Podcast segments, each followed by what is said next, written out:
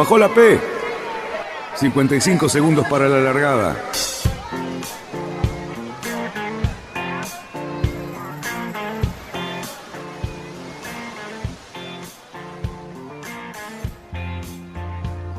Así comienza Radionautas. Toda la información de la náutica argentina. Vamos bien, vamos bien. Orsa, Orsa, Orsa. Vamos bien. Orsa, Orsa, Orsa. 5, 4, 3, 2, 1. Largamos. Buenas tardes, radionautas. Qué lindo viernes que tenemos hoy, después de una semanita bastante fresca. Bueno, recibimos el fin de semana con unos lindos días por delante. Vamos a navegar, vamos a disfrutar y vamos a ver a Cali eh, eh, con todo su esplendor, porque parece que ha cambiado la iluminación de su estudio. Así que, bueno, ¿cómo están? ¿Cómo están ustedes, muchachos? Cerruti.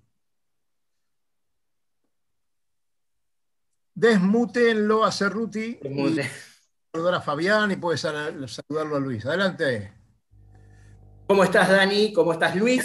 Y bueno, saludos a todos. Bueno, Muy bien, acá Bien. arrancando programa, eh, siempre con algunos detalles, pero como decía Dani, lo tenemos en todo su esplendor, maquillado y peinado a- al maestro Cali, que nos va a saludar ahora. ¿Cómo les va a todos? Y bueno, eh, la verdad que es, un- es una magia esto de estrenar cámara, porque además de, de verse ustedes, verme me- mejor, yo también me veo mejor, porque antes me veía atrás de una bruma. Bueno, es una gran sorpresa. Y bueno, vamos mejor. me da la sensación de que participo más ahora. Bueno, ahora falta el maquillaje, Cali, y después ya estamos. No, ¿Eh? me parece que no hay salvación. Ni con A mí no me, pueden, ma- no me pueden maquillar por la barbita, pero bueno. ¿Qué dicen? ¿Qué tenemos para hoy, muchachos? ¿Cómo estamos, Luisito? Ven- Un espectáculo, un espectáculo. Agenda Mostramos, hay cosas de delante. temas. Eh, a ver, yo arranco cortito para, para mm, después dejarle pie a Fabián, pero esta semana tuvimos la llegada de eh, algunos que estábamos esperando en la Vendée. Eh, el principal, por, solamente porque es español y habla hispana y qué sé yo, era Didac Costa, que lo habíamos anunciado el viernes pasado que estaba por llegar, pero bueno, llegó nomás, ¿sí? Eh, batió sus propios marcas, o sea, había, había propuesto eh, lograr batir, es, es- es su segunda Vendée, ¿sí? Vamos a ponerlo en contexto, su segunda Vendée, él había dicho que quería bajar los 100 días, lo logró, eh, fue por 97, 97, Así que- sí. Así que bien, bien por él. Eh, la verdad que llegó bastante entero, con el barco también bastante entero. La verdad que es, es todo un logro. Así que el One Planet, One Ocean eh, ya está en puerto y él eh, me imagino que ya debe estar cumpliendo su guardia eh, que debía, que tenía que hacer en, Barcelona con sus compañeros los bomberos y después se volvía otra vez a, a Les Sables, porque eh, algo que me enteré en la semana, los barcos tienen que quedar obligatoriamente 15 días en Les Sables, ¿sí? cumpliendo con una parte de la organización que es que los barcos puedan ser visitados por público, por gente de, que, que tenga acceso a la villa. Eh, entonces, por 15 días él no lo puede mover de ahí y tiene que estar para, eh, para, para este, este, digamos, terminar de regata. Entonces, si alguien quiere ir a preguntarle algo o a ver el barco o, digamos, lo que sea, lo puede hacer. Siempre estamos hablando que en, en condiciones no COVID, como pasan ahora, pero digamos, eh, parece un, lo que pude entender de, francés e inglés, por la Marina pueden visitarlos y pueden hacerle preguntas. Creo que la de subir al barco no está permitido eh, para este año en particular, pero la verdad que muy interesante, me pareció un tip eh, re, re interesante en el sentido de que dentro de la organización, ya que ellos son vistos como héroes por muchísima gente, esto de compartir eh, de primera mano con la gente que, se puede, que acceder a la villa y con eh, mostrar el barco y, hablar de diferentes tips me pareció una cosa súper buena, más allá de, la cosa de prensa y la entrevista que tienen cuando llegan y todo eso. Eh, la verdad, muy, muy copado.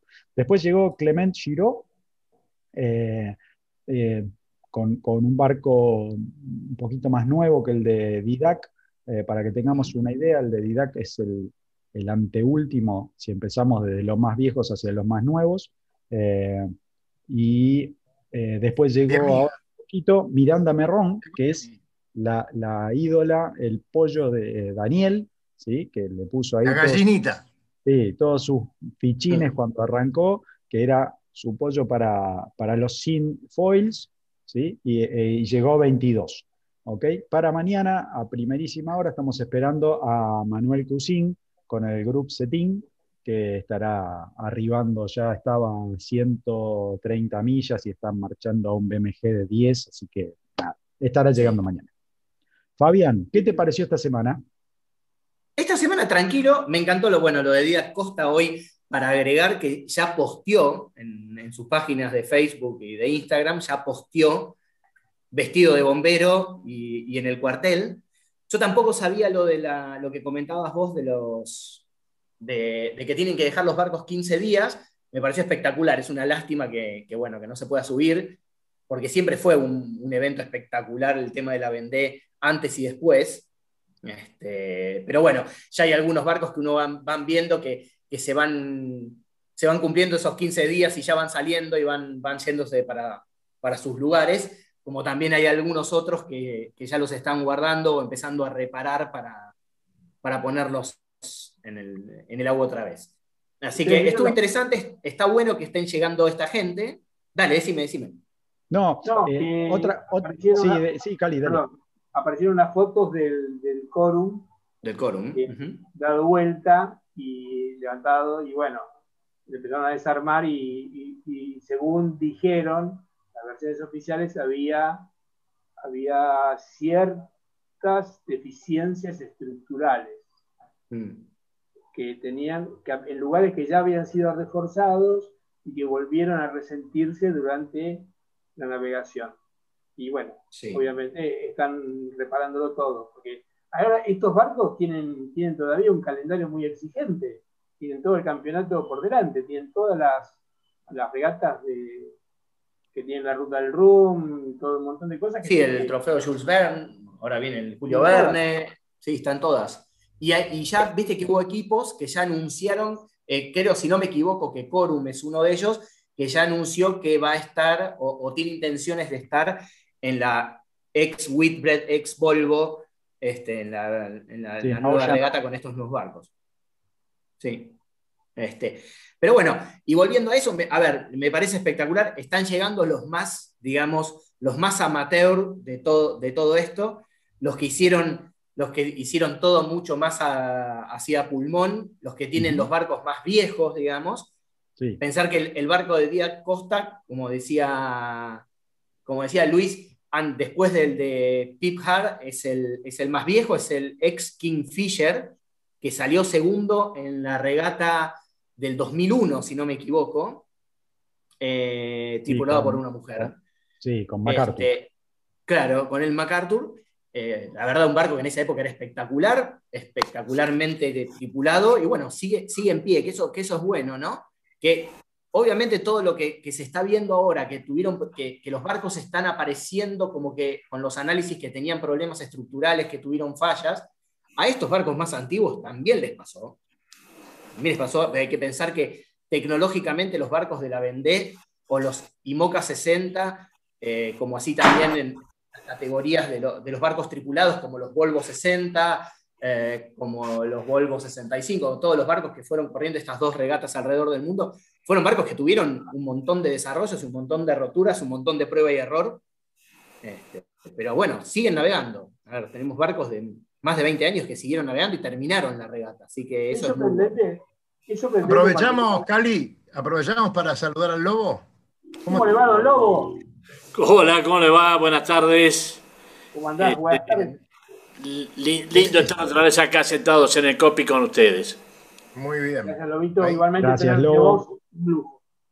Eh, no, yo decía que las, es coincidente en todo el mundo, en todos los personajes estos, cuando dan su conferencia de prensa, hablan, digamos, de que afrontaron exigencias que ni siquiera suponían que la iban a poder soportar, pero por sobre todo siempre hablan de una cosa que dijo Larry, que tienen barcos que eran indominables, en ciertos momentos eran barcos que eran imposibles de frenar.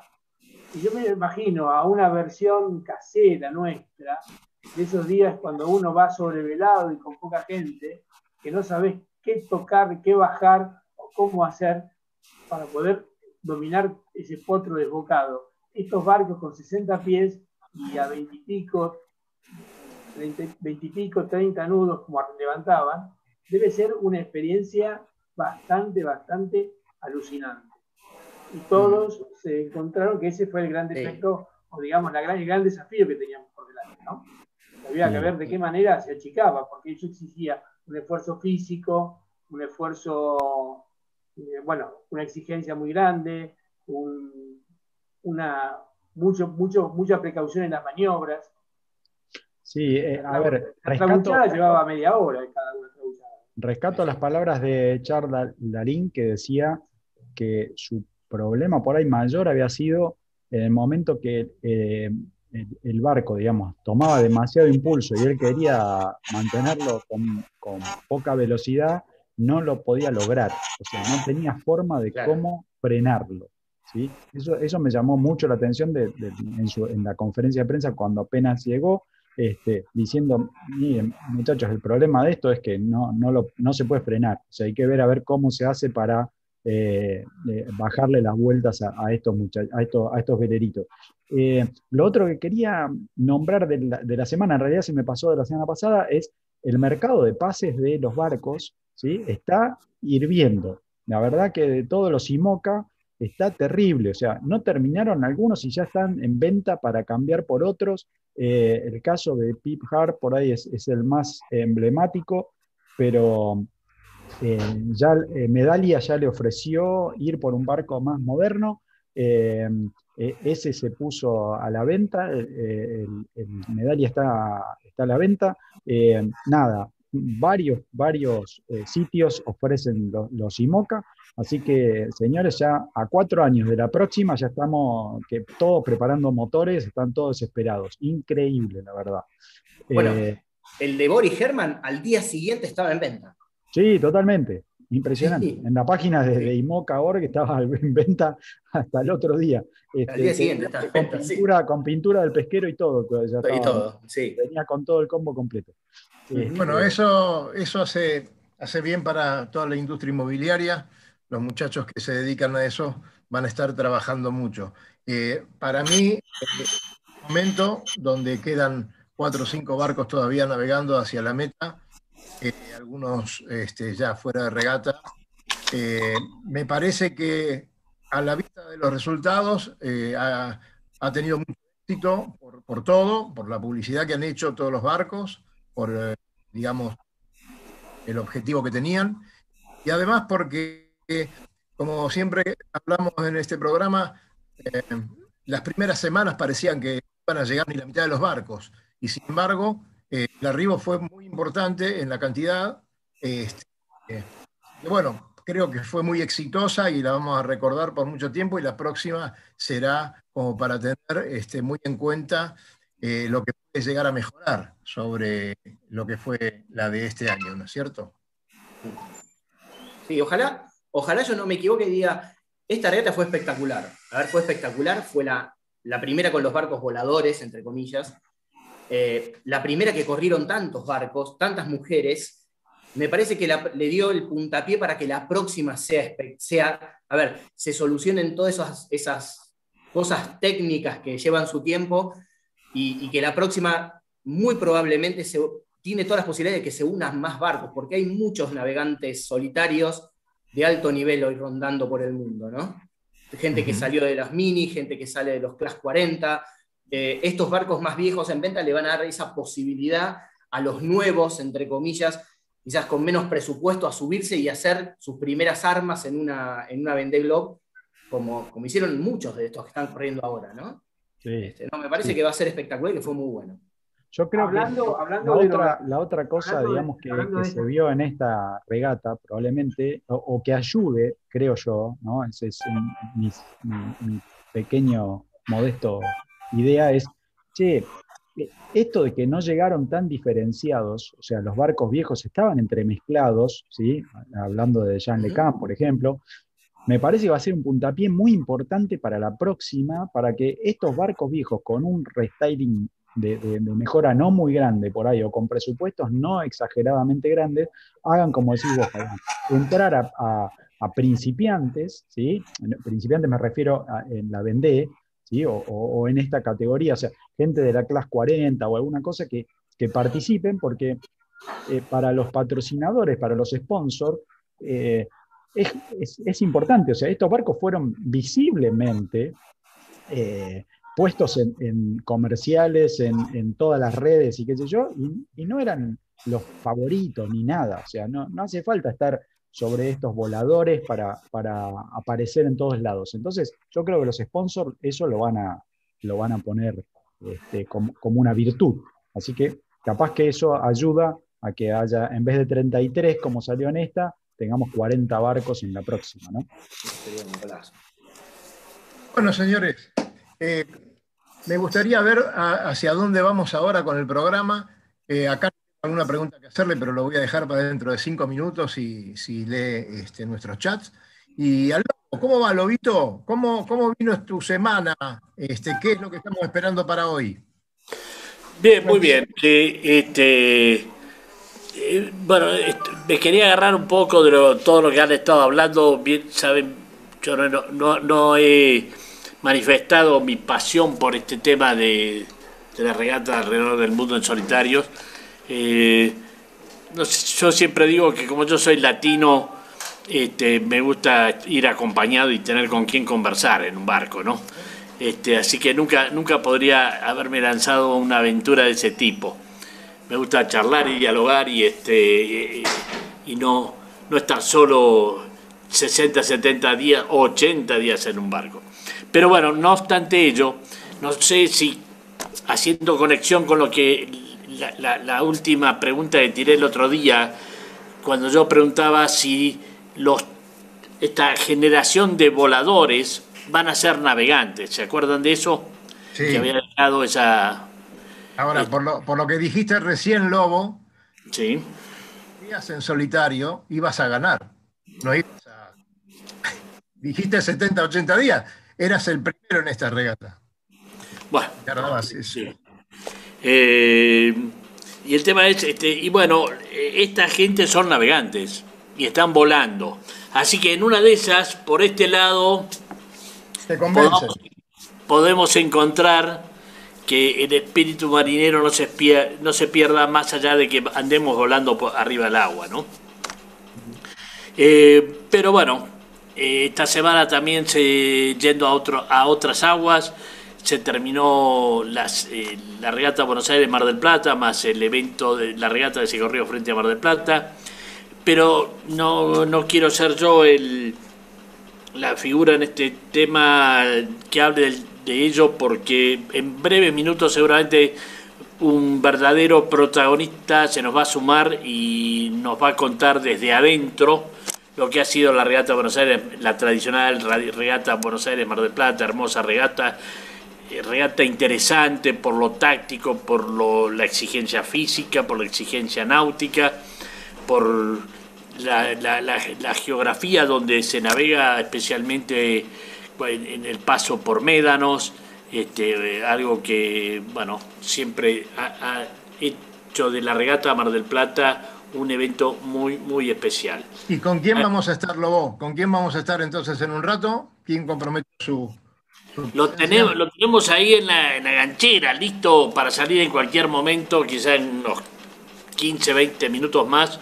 a- al amigo César Recalde que corrió en el Matrero, así que va a ser, vamos a tener un protagonista muy especial y muy honorable acá dentro de Ni Radio más Now. ni menos, ¿eh? Ni más ni menos. Entonces, por ahora podemos pasar porque tenemos novedades con la American Cup. Así que este, hubo postergaciones, hubo algunos inconvenientes. ¿De qué se trata todo esto, Fabián o Luis Petec? El que quieran. Eh, a ver, tomo, tomo cortito, después sigue Fabián. Eh, señores, los, los agarró también a los neozelandeses, les agarró el problema del COVID, le, tienen eh, medidas muy, muy estrictas, así que habían corrido eh, cuatro regatas entre, entre Lineos y, y el Luna Rosa, y agarraron y tuvieron que cancelar. ¿sí? Así que recién hoy, en horario nuestro, va a ser mañana a las 0.12, más o menos creo 0.20, eh, o sea, la, la noche de hoy, madrugada de mañana, ese es horario local nuestro, no se equivoquen, o sea, si hoy trasnochan lo van a poder ver, y después la otra regata es a la 1 y 12 minutos, si mal no veo acá en la página. Eh, vamos a tener las dos regatas. Y el pronóstico del tiempo, los, les digo así, no, no favorece a priori, no favorece a Lineos, ¿sí? estaría favoreciendo nuevamente a Luna Rosa, eh, pero hay que verlo en la cancha, hay que ver en estos días qué estuvieron haciendo los ingleses en su barco, a ver si logran sacarle eso, esa pequeña diferencia y, tenemos varias regatas por delante. Recordemos que tienen que hacer eh, por lo menos El siete. mejor de 13. Claro, tiene que Sí. por lo menos sumar siete victorias el que pase a la final. Y mm, eh, a ver, Fabián. Oh, no, el- Fabián, el- la, pregunta, la pregunta para vos, ¿sabés cuál es? Eh, lo que decía, ¿qué, qué viento le favorece a uno o a otro? En este caso a los italianos. No, yo creo que, yo creo que una, una vez el Lobo nos contó de que tenían preparado al Prada para alrededor de 12 nudos. Ujú. Yo creo que el, y el Ineos está como para más, está como para más, me parece a mí. Pero hay que ver qué pudieron modificar ahora. No sé qué pudieron Claro. modificar, si pudieron tocar algo de los barcos, pero creo que estaba, por lo menos lo que se vio, fue una superioridad total que no se había visto de Prada hasta, hasta hace una semana, dos semanas en realidad, ¿no? Bueno, Vos sabés que ahí lo que yo creo que prevaleció el otro día, primero me empecé a entusiasmar con esta Copa América, ¿no? Porque eh, empezó a haber un poco de, digamos, de, de lu- lucha barco a barco. O sea, Mm. Fíjate que en la última regata la velocidad promedio de los dos barcos fue exactamente igual. Algo realmente este, importante. Y por mi análisis personal de haber estado, haberlas visto muy atentas, es más, la- volví a ver este, dos de las regatas, las volví a ver eh, nuevamente porque me quedé ya enganchado con este tema. Eh, lo que han demostrado los italianos, un, un dominio del barco superior a los ingleses. Y, pero no por ello que haya habido diferencia de velocidad.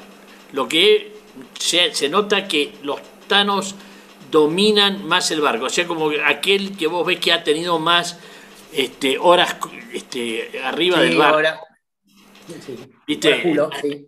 este, Traste Copic, ¿no? Eh, que marcó la diferencia en las largadas, eh, en el dominio del barco, en mantenerlo en el aire, o sea, mucho más.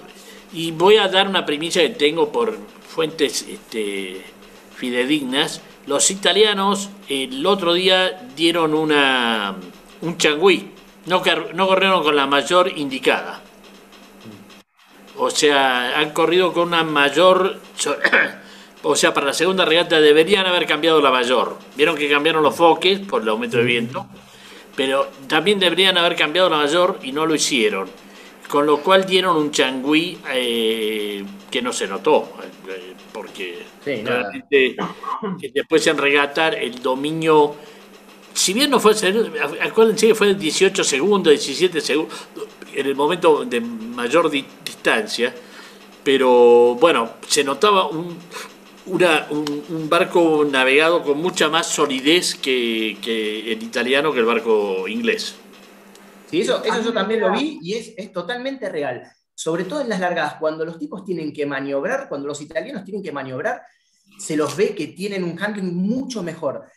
Yo también lo, lo asocio un poco, quizás por el tema del doble timón, de los dos excelentísimos timoneles que tienen, que en ese cambio yo creo que hay una pérdida de tiempo, ¿no? Siempre pensé, ¿qué pasa cuando, cuando, va, cuando va Barlovento? No se ve nada para el otro lado, eh, es como raro, pero, pero se nota mucho. Yo creo que fue ahí y en estas últimas dos regatas sobre todo en la última, no se notó tanto esa diferencia de velocidad pequeña, porque es muy chica, pero que te alcanza, que tenía el Prada. Estaban como más parejos los barcos, ¿no?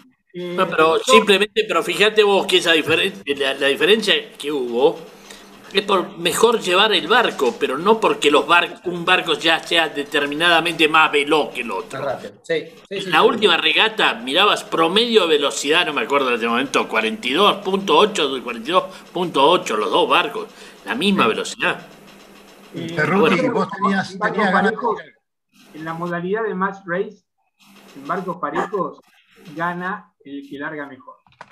O sea, esa probablemente sea una ley, una ley no escrita, pero me parece que la estrategia largada de los italianos fue superior. Sí, sí. Muy Lejos. porque en la primera regata eh, el inglés se equivoca de una manera un poquito grosera para el nivel de timón Mm. que tiene. Y en la segunda se la ganan muy bien eh, Speedhill y ganan muy bien la- la salida. Y bueno, me parece que el que gana, el que larga adelante, es muy difícil que el otro lo alcance. Tiene que pasar algo muy raro, porque son los barcos tremendamente parejos, muy, muy parejos. Hubo, Pero- hubo una que largó mejor el inglés, hubo una que largó mejor el inglés, pero muy cerca, y el otro le, le manejó muy bien ese espacio que tenía Barlovento, se lo manejó muy bien, se lo llevó a pasear, cuando quiso virar para el lado que quería ir, que era para la derecha, viró y en el próximo cruce ya venían 40 metros adelante. Eh, será- en esa única que, que el inglés largó mejor, el- los italianos la manejaron perfecto. Acá, acá, acá hay una, acá hay una especie de, de comentario que tiene que ver con lo que Lobo comentaba y tiene su miedo. En todas las tripulaciones de estos barcos hay excelentes navegantes, excelentes navegantes, y en este momento están todos volando. O sea, creo que en realidad me parece que todo depende del barco, todo depende de un montón de cosas, pero estos tipos son excelentes navegantes de barcos convencionales, la mayoría con una amplísima experiencia, sobre todo muchos del TP52 y otras clases, y bueno, son excelentes navegantes llevando estas, estas máquinas a una velocidad infernal. Imagínense que una cancha que es relativamente chica, con 40 y pico nudos de velocidad, me parece un desafío enorme. Yo creo que son excelentes, excelentes navegantes, y como decís vos, Lobo, poco a poco te va enganchando. No sé si volveremos a ver una, Copa América con barco a 10 nudos, la verdad que yo creo que no hay espacio para eso. Creo que vamos a buscar claramente más velocidad, más, más, velocidad, más maniobras. Bueno, yo veo que si, eh, eh, eh, no sé si acá lo expresé, pues es, tema de todas la- las reuniones de COPIC, ¿no? El tema ahora de la Copa América es este. Yo decía que a mí me, me gustaría ver una Copa América con, como es esta, pero con todos con barcos iguales, ¿no? Este, y ahora lo que se ha logrado es igualar mucho a los barcos, por lo menos a, lo- a estos dos, al, al barco inglés y el, ba- el- el- y el barco italiano, que están en velocidades casi iguales. Entonces ahora es el hombre, es la gente, es su, es su tripulación lo que va a predominar. Eh, Sí, el- pero también, también es el hombre que no está a la vista el que predomina. También es el equipo que está trabajando no a bordo del barco, sino en toda la técnica durante todo el tiempo, que lleva a esa paridad que se logra en dos países diferentes para tener, eh, estabas hablando vos, ¿no? Eh, estar en la, en la misma cantidad de nudos los dos en, en- en toda la regata. Eh, que es un gran logro de todo el equipo, además de los que están navegando. No, de- desde ya, y, y- y vos hablas de equipo, este, creo que amerita resaltarlo en, en esta charla, que es que hay cuatro argentinos en este Claro, baile. claro. ¿eh? Que quizá, a ver, ayúdenme, tenemos al eh, Juan Garay diseñando las velas de Prada. Juan Garay, eh, Suar, eh, And- Andrés, Adrián, ¿No? Adrián Suárez. Adrián. No, Andrés, No, no, no, Adrián es el actor. Adrián, Adrián. Eh, no, Andrés, perdón. Andrés, Andrés este, Soar. Eh, está este chico Álamo, eh, ¿cómo se llama? Ay, Luca, El Álamo. el Álamo que hace ya años que, que emigró en la época de la Copa América en Valencia, emigró en esas épocas para allá a trabajar en el astillero de los Mariani y ya se quedó prendido en este, en este mundanal. Eh, bueno, Garay diseñando las velas, este, qué, qué, qué honor, ¿no? Y, se nos fue uno que estaba muy al, ahora no me acuerdo el nombre, que estaba en el equipo americano. no, estaba Sicho. Chicho, estaba en el, equipo americano. Americano. Qué, eh, qué, honor, ¿no? Porque qué bueno tener este, tanto peso en, un evento de, esta, de esta magnitud. Esperemos poderlo que cuando vengan a visitarnos, cuando vengan al pueblo. Al país poder tenerlo, sí, sí, sí. Tenernos acá este, hablando al respecto. Sí, perdóname, ¿no? Pero estamos a las 19 y 30, Lobito, y en cualquier momento tenemos visitas en el programa, pero yo le quería preguntar a Cali, estoy viendo cada vez más autos de, de One, Cali, ¿cómo viene eso? Contanos. mira, Fantástico, la gente de One se comunicó conmigo y con nosotros, nos mandan muchos saludos. Y bueno, como siempre recordamos a todo el mundo, las Academias One que ofrecen un servicio extraordinario, totalmente protocolarizado. Está en la calle, en la avenida Santa Fe, 1565, y comuníquense al 4793-4359. Digan que eh, van de parte de nuestra, de Radionautas, y probablemente le hagan un, buen Probablemente no, ya está asegurado eso. Asegurado un buen descuento. Sí, por supuesto, por supuesto. Bueno, señores, este, miramos, ya ha pasado media hora de programa y hay tantas cosas y, pasa tanto en Europa, con, principalmente en, medio de esta pandemia, tenemos tanta gente que está trabajando como, como los muchachos, los mini transat, ¿no? Eh, no les falta mucho. También se está hablando, y eso lo vamos a confirmar en esta semana, Japón eh, asegura que los Olímpicos se van a hacer en Tokio. Eh, así que también eso es un tema que hay que tenerlo muy en cuenta porque se nos viene también y, es otro evento formidable con, con, la presencia ni más ni menos que de Santi y, y, el equipo, ¿no? De tanta gente que, va a buscar un lugarcito. Y en nuestras aguas, Gran actividad en el río, en, el interior del país también, acá. Claro. Eh, lástima, hoy no, hoy no lo tenemos al amigo Joverno, eh, perdón, este, Yamil. Yamil, con Y. Que nos cuente las travesuras que han andado haciendo los J24 este, en Mendoza. Un campeonato. Yamil, pidió disculpas, llamó y pidió disculpas que estaba trabajando. Sí, no sé, eso de trabajar en medio. no nos cuesta creerle, pero bueno, será algo, algo parecido por lo menos. Este, pero hubo un muy, muy lindo campeonato del, del oeste, se llamó, eh, con los J peleando eh, palmo a palmo durante cuatro días. Este, y después está la SIC eh, con sus regatas, de eso saben ustedes más que yo, que han, amontonado una cantidad de barcos impresionantes. Hoy estuve almorzando con Martín Viloch y contando de sus peripecias ahí corriendo con su nuevo barco en, medio de ese. De, en, este campeonato que está organizándose frente a eh, Núñez. Eh, bastante actividad. Lógicamente no podemos decir ni campeonato porque son todos regatas de entrenamiento. Son las Regasic, hasta ahí estamos bien. No, de verano.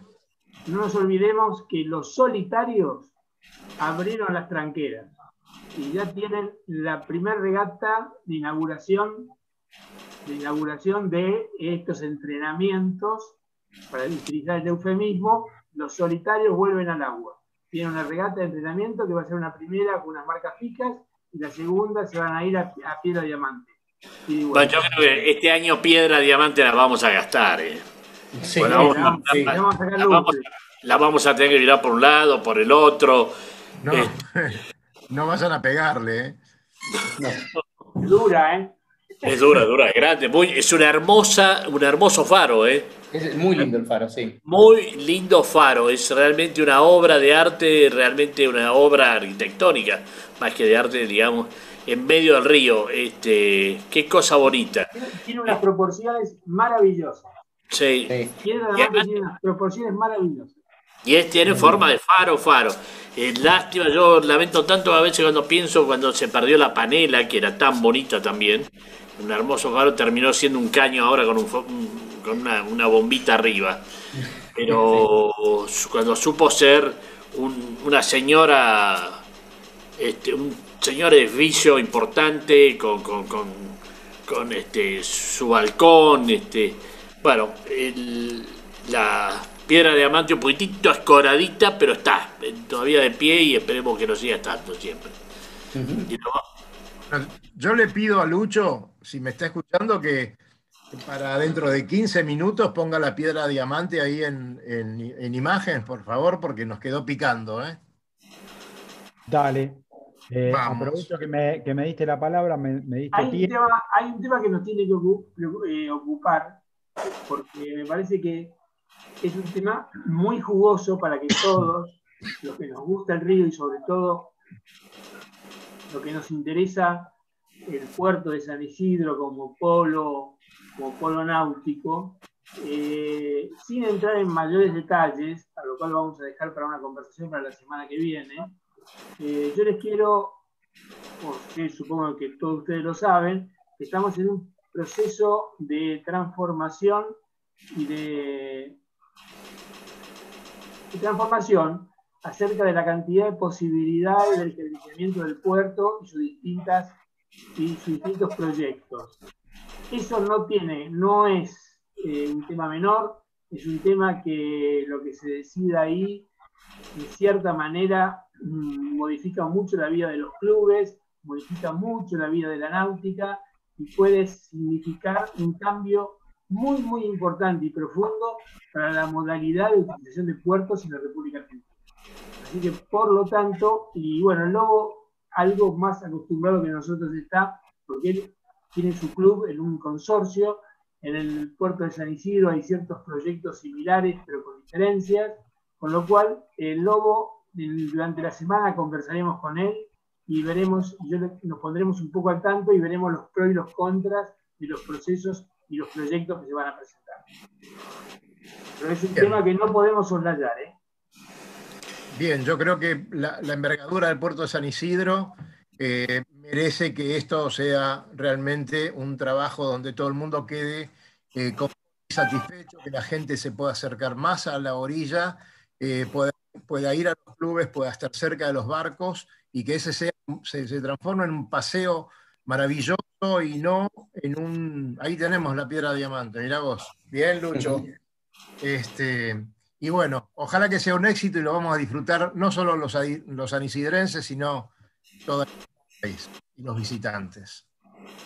Este, a ver, eh, Cerruti, ¿estás dibujando vos, Cerruti? ¿Qué estás haciendo cuando miras para abajo, todo el tiempo mostrando tus canas? qué, buena, qué buena foto me has dado, pero nos has pasado. Este, pero vamos a contarle a nuestro, nuestros radioescuchas náuticos que bueno, pusieron una foto muy linda del faro de Piedra de Mate me entristece verlo un poquitito de descuidado, el faro. Un poquitito descuidado. Así pasó con la panela y así terminó la panela, siendo un, hermoso edificio convertido en un caño con una bombita pues arriba. Esperemos Este, que no sé, no sé a quién corresponde el, diamante, si es este patrimonio de argentino o uruguayo, porque está justo en la división de las aguas, ¿no? Eh, ¿Quién es? está, el canal, uruguayo, creo. El canal es, compartido. El mm. canal del infiernillo, el canal del infierno, ese que es el canal comercial, es compartido entre Argentina y Uruguay. Ahí ya, ya, es canal ahí ya es canal del infierno, no, el canal del infierno es más al norte, me parece. ¿Sí? Es un poco bueno, más pero el canal, el canal que va, el canal uruguayo es compartido, es de jurisdicción compartida. Si Piedra de Diamante cae dentro del, canal, no lo sé. Pero el canal es jurisdicción compartida. El mantenimiento corresponde a los dos en Esa, en esa foto también se ve que el río estaba muy bajo, Lobo. Sí. Y foto que lo tenga un poquito más tapada, la parte de abajo, que normalmente es la, la, que no se mantiene tanto, eh, se vería un poco mejor. Pero fíjate qué bajo que está, pese a hay un barco pasándole muy cerquita, ¿no? sí, sí, hay mucha profundidad ahí. Está el voltaje de arriba, está un poquito todo lo que es todo la, el voladizo de la baranda que la recorre alrededor también está rota. O sea, se la nota un poquito abandonada. Es una lástima. Eso, este patrimonio de estas cosas da mucha lástima, da mucha tristeza, porque no son cosas muy difíciles de mantener. Bueno, los presupuestos actualmente no dan para más, pero bueno, así están las cosas. Sí, señor. Muy bien, este, adelante, Lucho, con, con su minuto al aire. Eh, nada, quería comentar, de paso eh, pedirle a Fabián que nos comente si, si, sabe y si no, tratamos de buscarlo un poquito. Eh, como dijiste vos, los mini Transat están, eh, por lo menos en la mini base Barcelona, donde tenemos algunos contactos, eh, están en pleno proceso de, de reparación y, y, puesta a punto de sus, de sus veleros. Eh, con, con, muchos, muchos ajustes y, y puesta en, en, a la mar. ¿sí?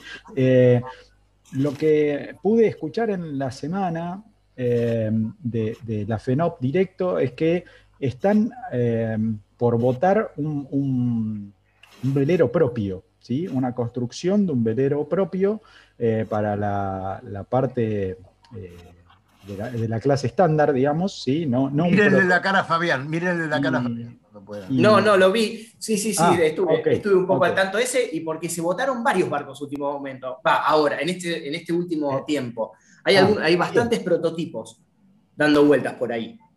Bien, sí. bien. Eh, ¿Algún más que nada, digamos, si lo, si lo, llegaste a ver un poquito, las fotos eran bastante lejanas, digamos, no había. No, no sí, muy lejos, no vi nada. Ah, ok. Pero digamos, el dibujo del, del, casco, por lo menos que eso más o menos se veía, ¿es parecido al Conte 650? ¿Viste de algunas diferencias notables? No, ¿Cómo, cómo no, no, no, vi mucho, no vi mucho, pero es de ese estilo de barco. Eh, ah. es, no, es el de proa, no es de proa redonda, es ese estilo de barco tipo Pogo, tipo el, el barco que diseñé yo. Uh -huh. este, no, es ese tipo de barco. Y los prototipos que se votaron nuevos también son ese tipo de barco. Ah, los prototipos okay. que se votaron, no, no hay ningún prototipo nuevo con la prueba redonda, quizás me equivoco, puede aparecer, seguramente van a aparecer un par de, por lo menos CD1 seguro, otro Pogo Foiler, eh, pero el resto de los, de los, prototipos que se están votando son, son barcos más estándares. Eh, hay que ver qué es lo que pasa, yo creo que eh, hay que probarlos, yo, sí, yo mm. sigo apostando a esos barcos, por lo menos en la clase estándar, en, en dos series, sigo apostando sí. al, me parece que hay que seguir desarrollando los barcos con prueba de barco. Bien. Eh, a ver, te, te, sumo un comentario y vos decime. Eh, el, creo que fue el jueves, eh, en, en, una, en, un podcast español estaban comentando que el recorrido de la Mini Transat de este año, ¿sí? que va a ser en septiembre, la cual vamos a estar siguiendo, así como seguimos la, la Vendée, daría, ¿sí? daría más posibilidades a los barcos eh, no de proa redonda, ¿sí? Mm. sino a los barcos de diseño de un poquito más, más estándar. Exactamente. Sí. Sí. Este... sí, sí, porque se esperan un poco más de viento, los vientos no tan de popa redonda. Okay. Cuando, cuando el viento es, es, no es tan de popa redonda, redonda como van así, el barco más estándar eh, se defiende mucho mejor. Mucho mejor. Este, pero bueno. Pre preguntonta de, de, desconocimiento absoluto. Si hoy viniera eh, José 650 y te compra el Conte 650 para, para hacer la mini Transat de mm. septiembre, ¿llega o no llega? No, no llega. ¡Ah! A ver. No, y, no. Y no llega. A ver, el barco llega, el barco llega. No clasificó. No llega, me parece, hacer eh, toda la clasificación y todo. Claro, el, no clasificó. Sí, el, ah. el, barco llega, totalmente, pero no. Es más, como estamos empezando el segundo, eh, seguramente va a estar, entre que se toma el viaje y vuelve, va a estar. Bien, Pero... vamos para la 2024 entonces. Sí, ojalá que sí, sí. sí. vamos, vamos. Por lo menos estamos apostando, estamos arrancando con el segundo, estamos esperando que lleguen los materiales de Holanda. Así que, ni bien llegan, se la mina. Este, vamos a ver. Una, una, una mirada de esperanza de que esa categoría de barco van a navegar en nuestras aguas. Ojalá. Me parece extraordinario como clase, como prestación, como, como todo. Me encantaría verla navegando en nuestras aguas. Hablo de verla en el Río de la Plata, en el Este, en Mar del Plata, sí. eh, verla, verla difundida por Brasil. verla difundida por todos esos lados, que me parece que tenemos unas canchas de regata para, y unas travesías y unos recorridos excelentes para ese barco. Eh, muchachos, este, tal vez en unos minutos eh, esté con nosotros Mauricio Saldívar. Eh, este muchacho va a estar nuevamente en la pantalla de televisión diciéndonos tempranito cómo va a venir este, el pronóstico para el día y para la semana. Yo tengo, antes de que, de que lo tengamos en pantalla, ¿no? Tengo la esperanza de que a lo mejor pueda los viernes, al menos decir, para el fin de semana, muchachos, los que van a navegar, van el viento, y, sería, sería un golazo para nosotros poder, este, desde este lugar, lograr Mauricio Saldívar este, por la pantalla de La Nación Más. Lo vamos a pedir. Ojalá que pueda entrar, y si no, va a entrar después el programa, pero se lo vamos a pedir igual. No tenemos que seguir dependiendo del pronóstico de Cali Cerruti. La verdad, miren esa cara, ¿qué se puede hacer? Yo no estoy diciendo nada últimamente. Por eso, bueno, está bien. Hemos mejorado, Janelli, ¿no? ¿Qué te parece? Sí, bueno. Una, pluma fuente ahí el señor. Sí, por favor. Eh, el lobo está muy atento ahí a un, llamado telefónico. Eh, bueno, no, acá me está eh, diciendo Recalde que en unos minutos llega, que viene un poquitito demorado porque acaba de cerrar una, terminar una reunión también por, por Zoom. Y, Tal vez este, sigamos unos minutos más. después de las 7 eh, bueno, eh, aprovecho la oportunidad, entonces, si me das un pequeño espacio, porque esto es bueno saberlo y desearle la bienvenida al nuevo prefecto de Zona Olivos. Ha, asumido el prefecto principal este, Walter Olzansky. Poco difícil pronunciar su apellido. Eh, pero bueno, le queremos dar la bienvenida eh, desde este espacio radial y de la misma forma como decirle que acá tiene un puerto donde desde el cual puede transmitir todas las inquietudes que quiera a los navegantes. Eh, tuve la oportunidad de estar en el momento de su asunción y después compartir un almuerzo. Realmente una exquisita persona. Espero que aporte y le podamos nosotros aportar a su gestión todo lo posible que sea necesario para la buena navegación.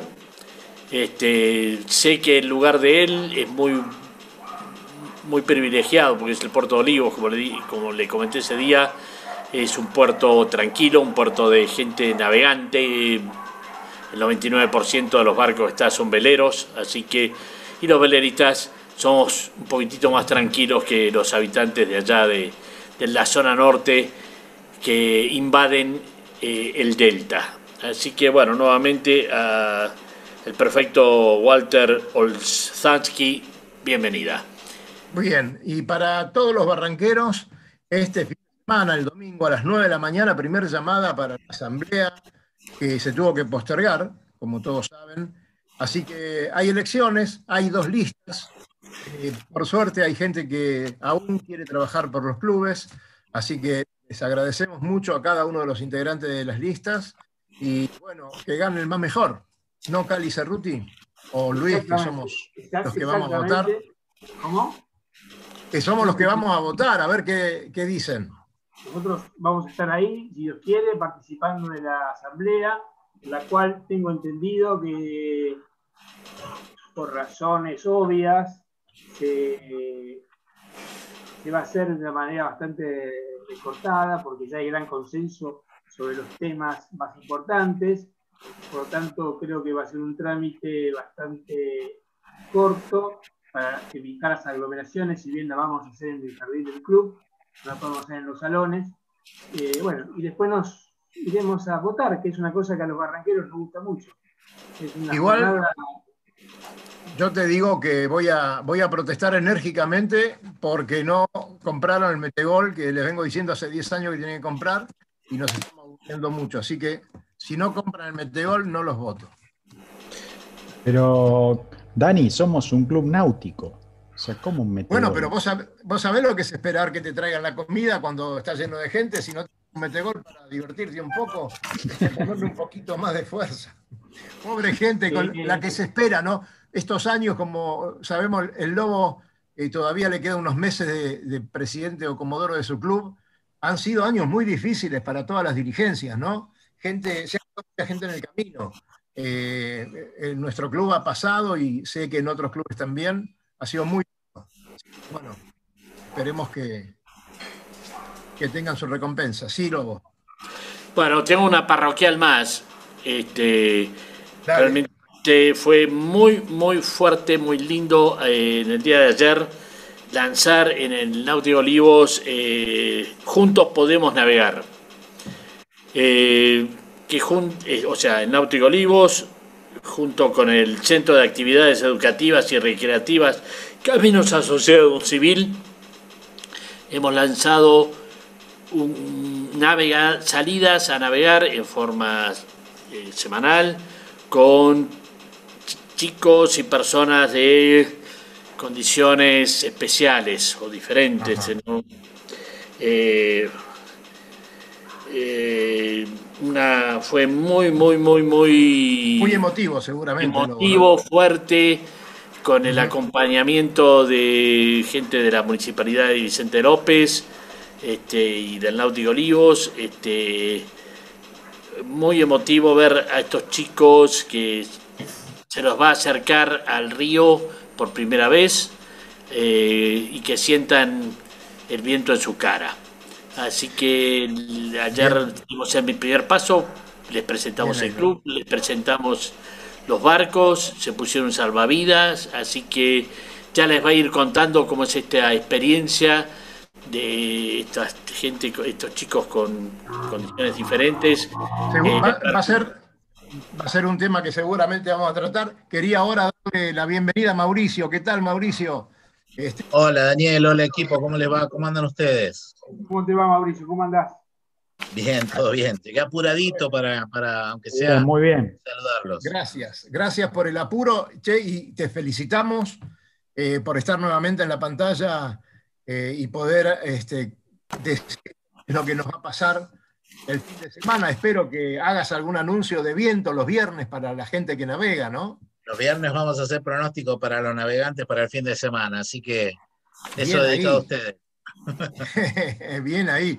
Bueno, y contanos un poquito eh, cómo fue esto, eh, cómo fue tu vuelta. Eh, seguramente estás en la pantalla más caliente hoy por hoy, ¿no? En La Nación Más, en todos, en todos los horarios. Sí, vos sabés que yo no me acordaba, pero de La Nación ya me habían hablado hace como dos o tres años atrás. Este, y en aquel momento les dije que no, pero ahora cuando me contaron de cómo era toda la programación y, cómo se estaban preparando porque quieren pelearle ahí el segundo lugar a, C5 y tratar de, disputarle la primacía a TN. Bueno, esa, esa idea, aparte de, además de empezar en un en todo un proyecto nuevo, de cero, me, entusiasmó. Así que tengo, encima tengo un montón de ex compañeros de, de, TN y de Canal 13 que están laburando allí. Así que...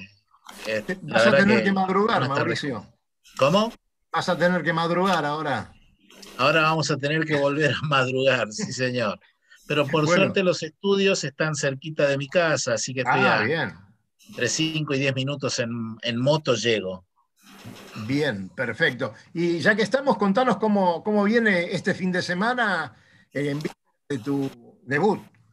Bueno, si quieren eh, aprovechar el día de mañana va a ser excelente porque estamos esperando muy buenas condiciones meteorológicas, el cielo va a estar con poca nubosidad, el viento va a predominar del sector este, con una tendencia a rotar hacia el noreste en la tarde, una intensidad del viento que va a estar entre los 5 y los 12 nudos, 5 nudos en la mañana y la tarde, sí, perdón, 5 nudos en la madrugada y la mañana, 10 eh, nudos en horas de la tarde, el tarde y noche, el domingo, vamos a tener también el arranque con buen tiempo.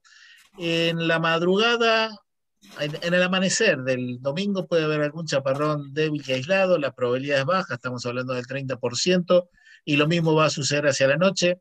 les reitero, la probabilidad de precipitaciones para el domingo es baja y si cae algo va a ser algo muy débil, no estamos esperando actividad eléctrica, los vientos van a predominar del noroeste ahora y eso va a hacer que suba la temperatura.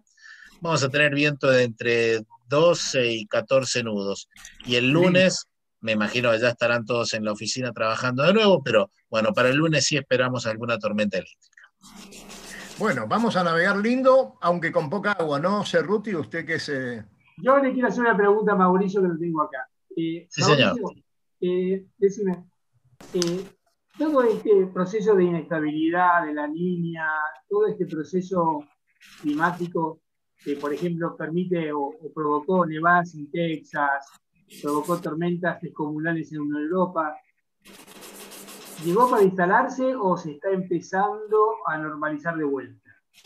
No, esto es muy probablemente una de las consecuencias negativas del cambio climático, provocado por el calentamiento global que generamos nosotros los seres humanos. Lo que está sucediendo en el hemisferio norte eh, es que se debilita el jet polar. El jet polar es, bueno, la mayoría de ustedes saben meteorología, es una de las corrientes que mantiene el aire polar eh, sobre las áreas polares. Cuando el jet es bien intenso, el aire frío se queda sobre, los polos. Cuando se comienza a debilitar, se forman ondas que en algunos casos se extienden hasta cerca del Ecuador. Y esa fue la causa, el debilitamiento del jet polar, fue una de las causas de las grandes nevadas en España y de esta terrible, terrorífica ola de aire frío sobre gran parte de los Estados Unidos. Y esto es consecuencia de las altas temperaturas que se vienen eh, sufriendo en el hemisferio norte. Les recuerdo que el verano anterior en Siberia se alcanzó la máxima histórica de 36 grados, que es un valor totalmente inusual para, para, para lo que es Siberia. Y el invierno, este, si bien ha tenido estos episodios de, de bajas temperaturas, ha presentado dos caras. Al mismo tiempo que España tenía lugares con eh, temperaturas mínimas récord, también tuvo temperaturas máximas récord para el invierno. Entonces, estas son las consecuencias del cambio climático y estos eventos los vamos a ver con más frecuencia en el futuro. Bien, Mauricio. Bien, eh, quédate con nosotros porque tenemos que recibir a una persona que lo va a hacer eh, nuestro amigo Lobo. Este, adelante, Lobo, presentando a nuestro nuevo participante. César, qué, lindo verte. Hola, Lobo? Gracias por la invitación y perdón, estuve, tuve dificultades con la conexión. Ahí te, vaya, te venía mandando mensajitos. Veía, eh, veía. Perdón por la demora, salí. No hay problema, César. yo te propongo una cosa, que hoy nos hagas un resumen Lerú, como era, me acuerdo en mi juventud, este, que se decíamos, y en lo posible el viernes que viene un poquitito más extenso, de lo que fue tu experiencia en la regata Buenos Aires Mar del Plata y la regata enfrente a Mar del Plata. Contanos vos, te doy la. Sí. Bueno, muchas gracias. No, muchas gracias no te preocupes, César, no te preocupes que tenemos cinco minutos más. Nos vamos a extender, ¿eh, Lobito? Ok, perfecto. Este, bueno, muchas gracias, Lobo. Este, muchas gracias, Daniel, y al espacio de Radionautas, que me parece algo extraordinario para difundir no solamente la vela, sino también conciencia marítima, ¿no? que me parece que es algo que este, hace falta siempre. ¿no? Respecto a la regata Buenos Aires-Mar del Plata, es una regata que yo amo, este, la he corrido no sé cuántas veces, y mm, tres ideas al respecto así en lo macro. ¿no? Eh, la primera idea es que mm, es una regata extraordinaria, es la única regata oceánica prácticamente que, que tiene el país, y mm, y lo que veo es que últimamente, en los últimos años, la cantidad de participantes ha ido disminuyendo. Hay una serie de razones, etcétera, pero yo si pudiera hacer algo, y lo vivo haciendo, es fomentar el incentivo este, para que la gente participe de, estas regatas, ¿no? Este, hay un viejo dicho que dice, Mar Calmo nunca ha formado marinos duros. Este, y la regata Buenos Aires-Mar del Plata es una prueba fuerte que sirve para las tripulaciones y es un gran desafío que genera mucha gratificación. Ese es el punto uno así macro de lo que es la, regata. En particular, igual que me pasó en Río este, el año pasado, esta, eh, en Matrero, que también tuve la suerte y el honor de, correr con ese barco, este, esta es la regata más, eh, digamos, menos exigente que tuve que correr desde el punto de vista del rigor. Típicamente esas son, la regata Buenos Aires Mar del Plata son dos regatas en una. Una es hasta, hasta salir del Río de la Plata, que normalmente es una seguida espantosa con la ola del río, con los bajofondos, este, con las corrientes, etc. Y otra cosa es después de derivar en San Clemente, ¿no? Ahí ya cambia, los barcos se agrandan, este, flotan eh, mejor, este, los desplazamientos se levantan, este, todos los barcos empiezan a navegar más rápido y más contentos. Y en general eh, son regatas que eh, en la media histórica han dado para afilar escotas o este, ir con spinnaker, ¿no? Y digamos así, la más cruel que yo viví fue en el 94, que corrí con el Fortuna 2 como comandante, que largamos como 50 barcos y llegamos 5 o 6. Probablemente esas, esas historias o antecedentes, este, que seguramente ustedes las conocen, tal vez mejor que yo, de alguna manera disuaden, ¿no?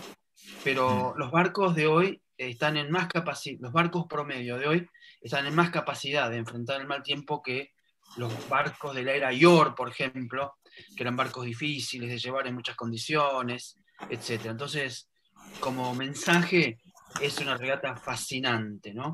Eso sería el segundo punto. Y el tercer punto en particular, ¿cómo fue este, la regata? Bueno, fue eh, con una ceñida hasta Ollarvide, que era la marca Virar. Participaron relativamente pocos barcos en comparación con la media histórica. Y mm, el, eh, después de Ollarvide se dio una, una ceñida, pero el viento nunca creo que en nuestro caso eh, superó los 14, este, 15 nudos este, o algo así. Por eso digo que fue una, regata siempre linda, pero eh, no exigente desde el punto de vista del mal tiempo. Aunque el, pronóstico no era muy bueno, ¿no? El pronóstico, ¿Perdón? El pronóstico estaba bastante duro para este fin de semana. Sí, el pronóstico inicialmente era duro, pero después se fue mejorando, ¿no? Entonces eso, quién sabe, dos semanas antes, una semana antes, disuadió a algunos de, terminar de organizar, ¿no? Este, y en esto me parece que siempre es oportuno hacer un reconocimiento a los propietarios de los barcos, a los armadores, los capitanes, que ponen eh, tanto, tanto empeño, ponen su capital, ponen el trabajo terrible de coordinación que significa armar una tripulación, este, y lo están haciendo por amor a nuestro tan querido deporte, ¿no?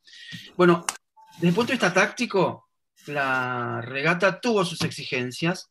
Hasta Ollarvide había corriente creciente en algún momento y después empezó a bajar. Este, y entonces era la cuestión de ir por la costa o no. Y después en, el mar, después de San Clemente, eh, había un pronóstico que se cumplió de ir encalmándose desde las costas hacia afuera. ¿no? Típicamente la costa siempre pagó, pero esta vez parece que no pagó.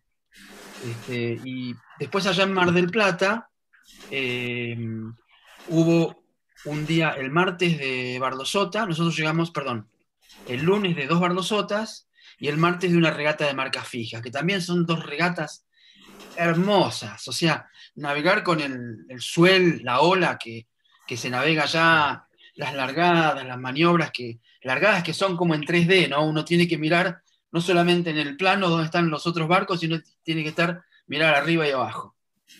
Fueron dos regatas lindísimas, este, y el COVID impidió que este, pudiéramos disfrutar de algo que se disfruta mucho en Mar del Plata, que es juntarse, una cerveceada, Exactamente. Este, etcétera. Ese sería, de alguna manera, si tuviera que hacerlo, el resumen más importante de todos los hechos. Em, y, la conclusión es que creo que es una regata que hay que impulsarla, este, que nos lleva al mar y, dan ganas, ¿no? Dan ganas de ir. Y al respecto, les comento que em, el tema de ir al mar, nos cruzamos, digamos, estuvimos en contacto radial de, por teléfono con el San Patricio, que es el barco de Julio Rey, que fue este, hasta Ushuaia, con el Tango, que entraba en Mar del Plata, eh, volviendo del, el año pasado fue hasta Ushuaia y volvió, y el, em, el de mm, Sigfrido Nielsen, es el Caoba. El Que creo que ustedes ya han estado en contacto con ellos, les han, hecho un reportaje. Este, todo lo que sea, en síntesis, lo, como hacen ustedes, la difusión del deporte en general, y en particular, si esa difusión puede estar orientada al mar, creo que nos hace crecer a todos. Mira, yo te digo particularmente, perdóname Cali, después, pero entrevistarte es un placer porque eh, realmente no tenemos que hacerte ninguna pregunta, hiciste un resumen perfecto de todo, eh, nos simplificaste el trabajo en los poquitos minutos que tenemos. ¿No, Cali? ¿Qué te parece? Perfecto, y aparte, bueno, yo te digo, eh, César, que yo fui uno, no fui uno de los seis que llegó a Mar del Plata en el 94.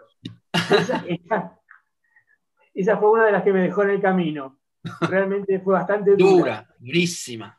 Sí, ahí fue un problema de tripulaciones que nos, quedamos muy poquitos. Pero de todas maneras, corriste en un barco emblemático y totalmente reformado. Y quiero que me cuentes cómo está. ¿Está igual? ¿Está mejor? ¿Está impecable? ¿Mantiene su mística? Este, pues vos navegaste bastante en ese barco. Eh, yo navegué en la, digamos así, cuando estaba Tobín corría alguna corta este, a Colonia, Riachuelo y algún delivery, nada más. Pues yo estaba muy dedicado a Fortuna, Fortuna 2, Fortuna 3 en esa época. Este, de hecho, tengo una anécdota extraordinaria de Buenos Aires Río, que ganamos con el Fortuna y Tobín estaba tan contento que me preguntaba si iba a hacer una fiesta a bordo. Yo no, dije, no tengo plata, Tobín, y él me pagó la fiesta del Fortuna este, juntó gente, tripulantes me llenaron el, el, cockpit de, cerveza, fue algo muy, emotivo de Tobin, este, que creo que merece mencionarse si empezamos a hablar de Matrero, ¿no? Este, el dueño actual, que es Rafael Peña Aragón, este, le puso una onda, una fuerza extraordinaria, el barco se desarmó casi completamente, este, y el que dirigió la obra es el capitán del barco, que es Martín Bush, y yo diría que el barco está perfecto, porque llegaron hasta casi, prácticamente hasta el plástico original del barco, este, y a partir de ahí se empezó a hacer todo nuevo, o, eh, sea, el barco está extraordinario, realmente extraordinario. Bien, señores. Eh, la verdad que no nos queda más tiempo, tenemos que cumplir un poquito con, lo que nosotros mismos eh, preparamos para este programa, así que queremos seguir conversando contigo, César, en cualquier momento. Va a ser muy bueno repasar un poquito toda la campaña de los Fortuna con vos, estaría buenísimo, así que al Lobo lo hacemos responsable de tu regreso. Y ahora Luis Petec se va a encargar de la finalización del programa, pero quédense un segundito y charlamos dos palabritas, Mauricio, dos minutos más, eh, volvemos a encontrarnos en privado y charlamos cinco minutos. Eh, no te vayas, César, y adelante, Lucho. Gracias a todos por escuchar este programa y que tengan un grandísimo fin de semana y a disfrutarlo. Recorra islas y playas disfrutando del mar y la naturaleza. Sumérjase en aguas cristalinas y vea con sus propios ojos la danza de los delfines. La danza de los delfines. Tiempo libre, caminatas, noches mágicas y mucha diversión. Con el aval y experiencia de Lobo Janelli, la persona que más sabe de charter náuticos.